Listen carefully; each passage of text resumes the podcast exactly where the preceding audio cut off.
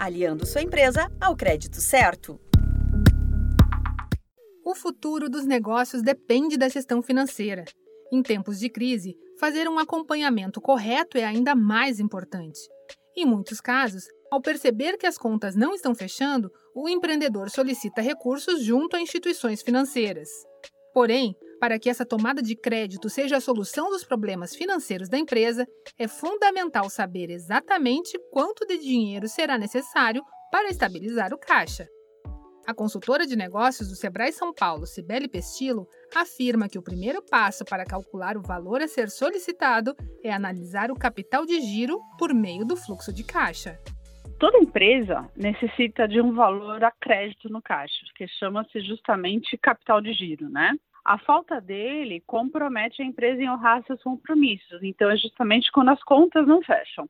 Para entender qual o valor mínimo que ele precisa né, de capital de giro, a dica é justamente usar uma ferramenta que chama-se fluxo de caixa. E aí, observando essa ferramenta, ele vai conseguir entender o porquê que essas contas não estão fechando.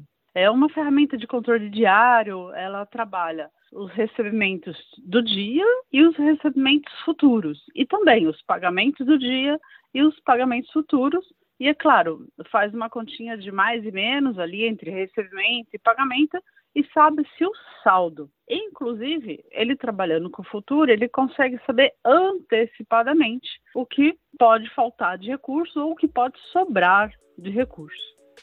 O crédito pode ser um medicamento para curar as feridas, mas para que dê certo e não haja efeitos colaterais, a dose precisa ser exata. Quando a porção é aplicada em excesso, novos problemas podem surgir.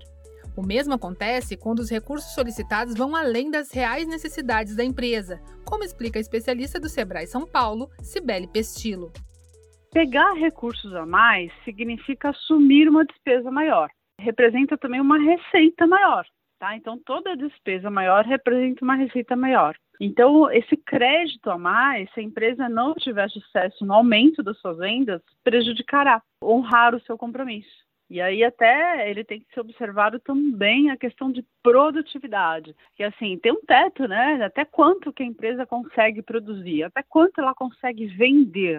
E aí toda despesa além da sua capacidade de venda é prejudicial para a empresa.